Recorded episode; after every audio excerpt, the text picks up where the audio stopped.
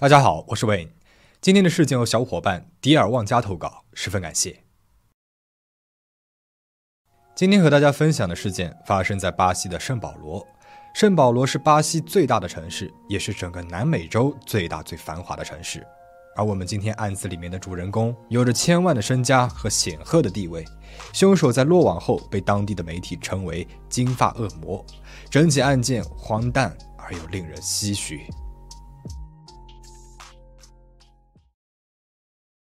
二零零二年十一月一日凌晨四点零九分，圣保罗警察局接到了一个名字叫丹尼尔的年轻男孩的报警电话。在电话里面，他说他在女友家门前，怀疑女友家有人闯入，请求警察赶紧赶到现场。警官亚历山大·博托立刻赶到了现场，那是一座位于圣保罗南部的中产阶级社区坎波贝洛的豪宅。只见豪宅外站着两个年轻的男孩和一个女孩。女孩说：“她叫苏珊内，她身旁的男孩叫安德烈亚斯，俩人呢是姐弟，住在这个房子里。而另外那个男孩叫做丹尼尔，也就是报警的人，是她的男朋友。今天晚上，她和丹尼尔庆祝他们在一起的纪念日，两个人在汽车旅馆待到了凌晨三点左右。随后，丹尼尔呢就将她送到了家附近的网吧，因为他和在网吧上网的弟弟安德烈亚斯约好了要接他一起回家。两个人碰面之后，丹尼尔就先回家了。”然而，刚到家门口的姐弟俩就发现家里的大门是开着的。弟弟安德烈亚斯本想立即进屋查看情况，但是被自己给阻止了。他一边祈祷着，一边快速跑到了厨房，拿了一把刀递给了弟弟，命令他在大门外面等着。然后他先给他的男朋友丹尼尔打了电话，让他立即赶过来，并且他也打了好几次家里的电话，但是他们的父母并没有接听。而丹尼尔来到了他家里之后，又立即拨打了报警电话。考虑到闯入的人有可能还在屋子里面，博托让一名警察陪着苏珊内、安德烈亚斯和丹尼尔站在了房子外面，他自己呢则和另外一名警察小心翼翼地进入了宅邸。他们发现，位于一楼的客厅和厨房井井有条，而书房似乎遭遇了洗劫，书柜门被打开，抽屉被拉了出来，各种文件散落了一地。随后，两位警察上到了二楼。第一个房间应该是女儿苏珊内的卧室，卧室内的壁橱被翻得乱七八糟，毛绒玩具都被扔在了地板上。隔壁呢，应该是儿子安德烈亚斯的房间。天花板上挂着一架模型飞机，三个枕头整齐地摆放在一张床上，似乎根本就没有人进入过。紧接着，他们又进入了第三个房间，还没有来得及判断这间房间是不是主卧。就在窗外惨白的月光之下，波托警官赫然发现了一个男人仰面躺在床上，他的手边还放着一把手枪。波托警官又在床底下发现了一具女人的尸体，而这男人和女人正是这房子的主人苏珊内的父母曼弗雷德和妻子玛丽西亚。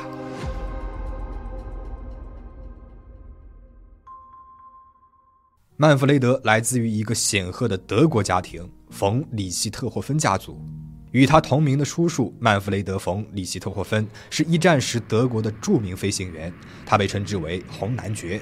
他是战斗机联队的指挥官，也是第一次世界大战当中击落最多敌机的王牌飞行员。红男爵的弟弟洛塔·冯·里希特霍芬也是一名王牌飞行员，而红男爵的侄孙赫尔曼·冯·里希特霍芬博士，在一九八九年到一九九三年之间，曾经担任了德国驻英国大使。曼弗雷德不仅为自己的家族感到自豪，更时常以和自己的英雄叔叔同名而为荣。曼弗雷德出生于德国的埃尔巴赫，因为父亲的工作关系，两岁的时候就跟着父母搬到了巴西的圣保罗生活。可能会有很多观众有疑问，说为什么以他的家族还要工作呢？他的家族由于1918年德意志帝国的沦陷，以及后面两次世界大战的失败而日渐没落了，并且失去了大部分的财产和影响力。虽然雄厚的家底仍然保证了他的父亲这一支族系日后的衣食无忧，但是啊，他们也懂得不能够坐吃山空，需要继续为自己、为家族积累财富。而作为这个显赫家族的继承人，曼弗雷德坐拥无数家产，是一名名副其实的贵族后裔。他和玛丽西亚于1970年代在巴西的圣保罗大学相识。玛丽西亚是圣保罗大学的医学生，而曼弗雷德是学习工程学的。两个人相识之后，曼弗雷德对玛丽西亚展开了猛烈的追求。很快，两个人就订婚了。夫妻两个人都希望在各自的事业上有一番成就。因此在婚礼之后，他们便一起前往了德国继续深造。曼弗雷德继续攻读工程学，而玛丽西亚呢，则攻读精神医学学位。毕业之后，两个人回到了巴西开始工作。曼弗雷德能力出众，很快就成为了一名炙手可热的工程师。一九九八年十一月，他进入了管理圣保罗高速公路系统的国有公司德尔萨公司工作，后来更是成为了该公司的董事。而妻子玛丽西亚则成为了一位著名的精神病学家。一九八三年十一月三日，曼弗雷德和玛丽西亚的长女苏珊内出生了。四年之后，一九八七年四月二十六日，他们又迎来了自己的小儿子安德烈亚斯。苏珊内刚满十八岁，父亲就在瑞士银行为他开了一个三千万欧元的账户。可以说，这两个孩子一出生就含着金汤匙。二零零二年十月，曼弗雷德被任命为马里奥科瓦斯环城高速项目的总工程师。这个项目呢，被认为是解决圣保罗交通堵塞问题，进而促进整个国家经济发展的重大战略项目。曼弗雷德信心满满的准备全身心的投入到这个项目当中。但是没有想到，一个月之后，却在自己的家里遇害了。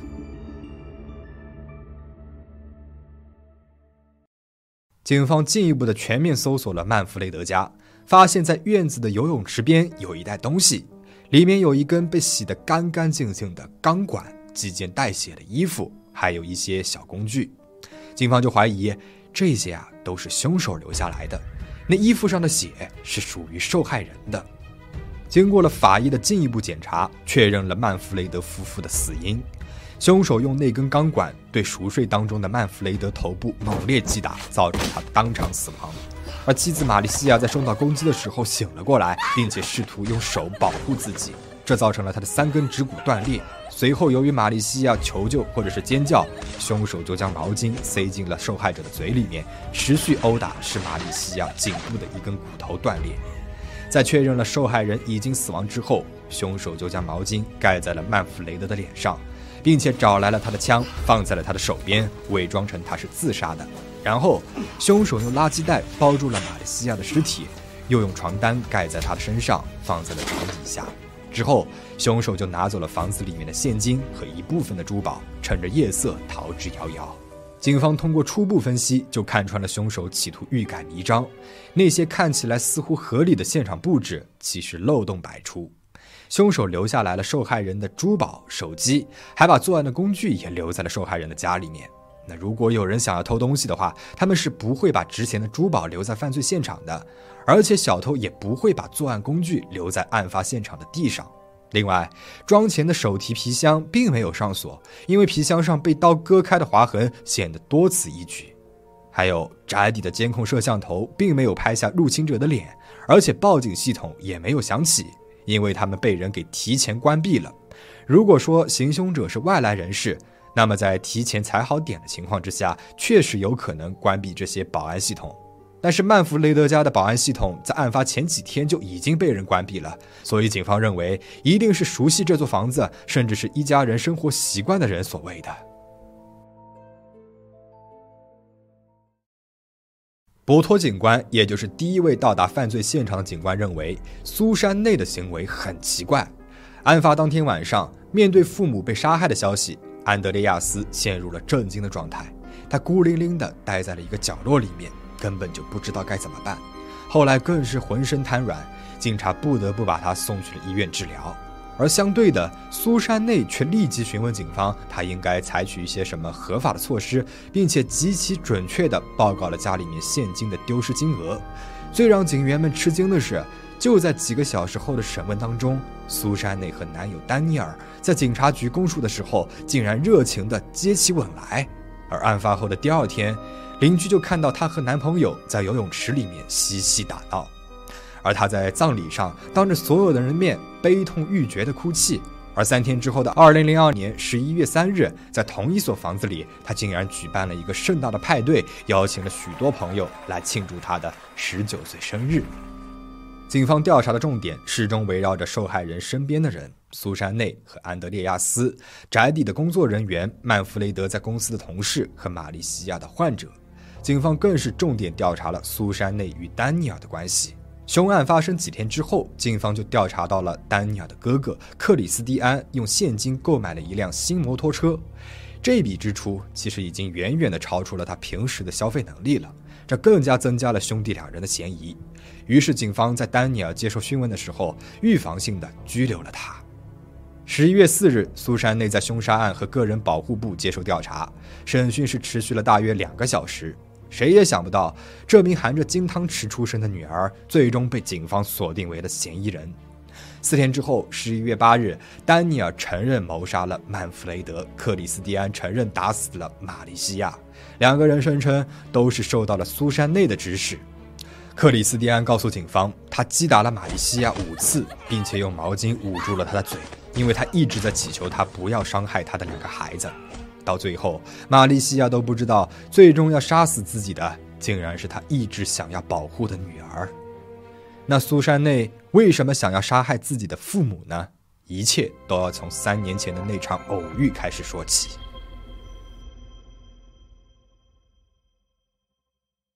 一九九九年的某个星期天，圣保罗著名的公园伊比拉普埃拉公园正在举办模型飞机的比赛。十八岁的丹尼尔·克拉文霍斯带着他的遥控飞机正在参赛。展现出了高超的技术。当时，十二岁的安德烈亚斯正和自己的父母和姐姐一起在公园里面散步。他马上被丹尼尔高超的技术给吸引了。很快，丹尼尔就成为了他的老师。除了教安德烈亚斯如何控制模型飞机，丹尼尔呢还带他参加了卡丁车比赛。尽管年龄不同，但是他们两个人还是成为了很好的朋友。而当时正值十五岁的苏珊内情窦初开，第一次在公园里面看到丹尼尔的时候，就已经坠入了爱河。不久之后，两个人就开始了恋爱关系。丹尼尔一家在当地的名声并不好，他的父母现在经营着一个修理汽车和摩托车的作坊。而在一九七零年代，父亲阿斯特罗吉尔多因为在没有学位的情况之下假装律师而被定罪。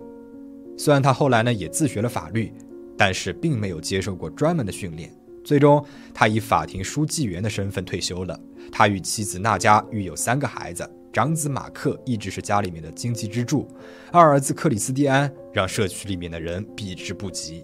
他曾经吸毒成瘾，经常与邻居发生冲突。相比起来，最小的丹尼尔显得是彬彬有礼，为人沉着冷静。从青春期开始，他就致力于参加航空模型比赛。他分别获得过圣保罗、巴西、泛美地区和南美地区的冠军，并且在1998年的世界锦标赛当中获得了第五名。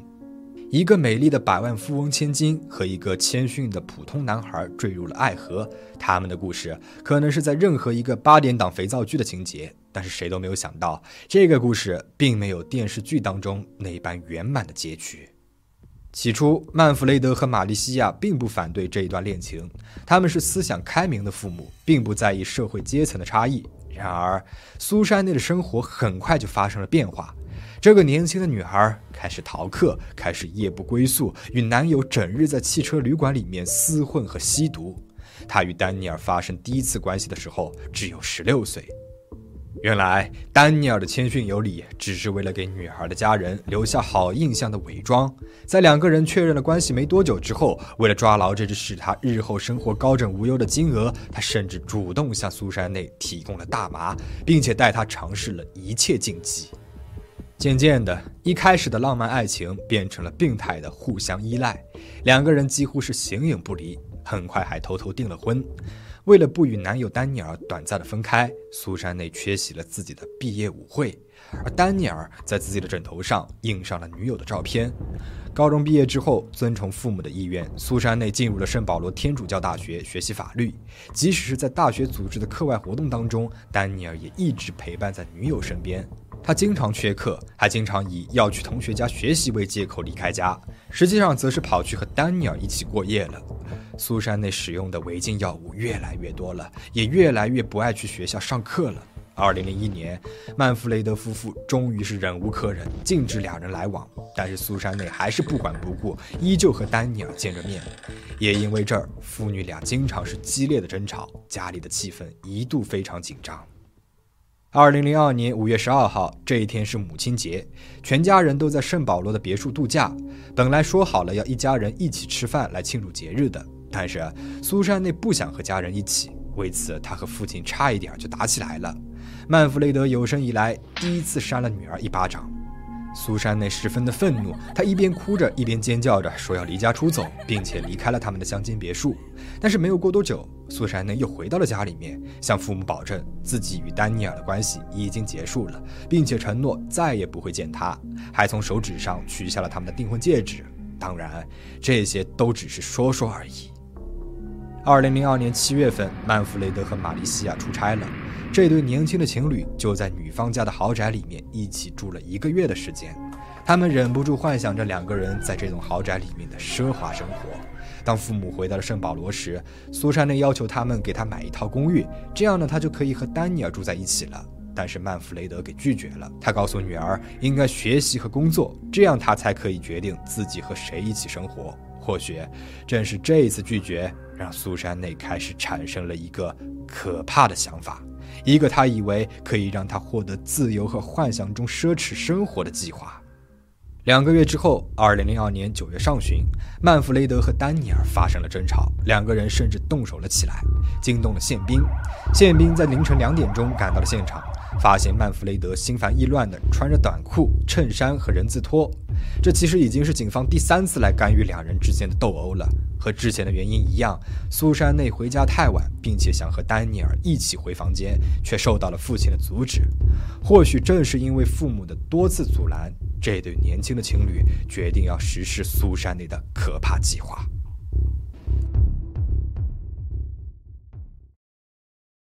案发前几天，苏珊内和丹尼尔以及丹尼尔的哥哥克里斯蒂安进行了枪击的噪音测试。测试之后，他们马上放弃了使用枪的想法。二零零二年十月三十一号下午，案发的前一天，苏珊内和丹尼尔最后一次复盘了计划。其实这个时候，克里斯蒂安还没有确定是否要参与他们的计划，于是他们专程去劝说住在祖母家的克里斯蒂安。案发当天晚上，他们把苏珊内的弟弟安德烈亚斯带去了家附近的网吧，随后以要去汽车旅馆为由，将安德烈亚斯独自留在了网吧。安德烈亚斯想要回家，说第二天还要去上课呢。苏珊内就安慰他，会让父母同意他第二天不去上课的。安德烈亚斯这才安安心心地待在网吧。思考再三之后，克里斯蒂安还是决定参与这个邪恶的计划。他在晚上十一点二十分左右与苏珊内和丹尼尔在商店附近碰头，并且乘坐了苏珊内的越野车一起去到了他家里。调查显示，三个人在行凶之前做了非常充分的准备。在谋杀发生前几天，苏珊内就已经关闭了家里面的警报系统和监控摄像头，这样三个人到达时的画面就不会被捕捉到了。午夜时分，他们把车停在了车库里面，拿上了早就已经准备好的钢管，潜入了屋里。丹尼尔兄弟俩穿着衬衫和短裤，苏珊内还准备了垃圾袋和手术用的手套。当两兄弟在楼上残忍地杀害了苏珊内的父母时，他则待在了一楼，找到了父母存放现金的手提箱。因为他知道密码，所以很轻松地就打开了手提箱。但是为了更好地伪造成是入室抢劫，后来丹尼尔又用刀子切开了箱子，伪造了八千雷亚尔、六千欧元和五千美元的盗窃案。他们还在夫妇俩的卧室里面找到了另外一个装有珠宝和左轮手枪的箱子。他们故意将箱子里面的珠宝散落在了地上，又把左轮手枪放在了曼弗雷德的尸体旁边，试图伪造入室抢劫被发现而杀人的犯罪现场。离开前，他们还在游泳池里面清洗了血淋淋的钢管，把钢管以及被溅了血的衣服，还有犯罪当中所使用的所有东西，都放在了垃圾袋里面，留在了现场。作为帮忙犯案的报酬，那些从家里面抢劫来的财物和珠宝都由克里斯蒂安来保管。苏珊内和丹尼尔当天晚上就将他送回了祖母家附近，而这对亡命情侣去了位于圣保罗南边伊皮兰加地区的一家汽车旅馆。他们住在高级套房里面，点了可口可乐和火腿三明治。丹尼尔呢，还专门要了一张账单，以证明他们从凌晨一点三十六分到凌晨两点五十六分都是待在汽车旅馆里的。随后，两个人离开了汽车旅馆，并且驱车赶往了网吧，接上了安德烈亚斯。按照原计划，这一阶段的表演就开始了。凌晨四点左右，苏珊内和安德烈亚斯回到了庄园。苏珊内觉得很奇怪，家里面的大门是开着的。安德烈亚斯刚想进屋，苏珊内呢就拦住了他，一边祈祷着，一边快速地跑到了厨房里，拿了一把刀递给了他的弟弟，并且命令他在大门外面等他。苏珊内先是给男友丹尼尔打了一个电话，又装模作样的往家里面打了好几通电话，然后就来到了我们开头所提到的那一幕。二零零二年十一月一日凌晨四点零九分，圣保罗警察局接到了来自于丹尼尔的报警电话。在电话里面，他说他在女友家门前，怀疑女友家有人闯入，并且要求警察赶到现场。最终，苏珊内和丹尼尔被判处了三十九年六个月监禁，克里斯蒂安被判入了入狱三十八年六个月。二零一四年圣诞节，丹尼尔在狱中与狱友的妹妹、生物医学博士艾琳本托结婚。在他与丹尼尔的婚姻关系公之于众之后，这位年轻的女子甚至丢掉了两份工作。她说她一直都爱着丹尼尔。二零一五年二月份，苏珊内在狱中接受了在红色记录台首播的《咕咕》节目的采访。在她被定罪十二年之后，她向观众承认了一些从来没有公开过的事情。很多人都认为她是受到了大自己三岁的男友丹尼尔的控制和洗脑，被迫参与了案件。但是在节目当中，她澄清是她与丹尼尔兄弟俩一起计划谋杀她的父母的，而现在她为她的行为感到抱歉。他在十四岁的时候就认识了丹尼尔，他们成为了情侣，并且和他一起过着他可以做任何事情的生活，包括了吸毒。他承认他很想念他的父母，并且希望他的弟弟安德烈亚斯能够原谅他。他还公布了在二零一四年底和在监狱里面认识的桑德拉·雷吉娜结婚的喜讯。出于人道主义原则，二零一九年时，苏珊内被获准临时出狱，但是由于期间他谎报了行踪，轨迹超出了警方所允许的活动范围内，他最终失去了出狱放风的权利。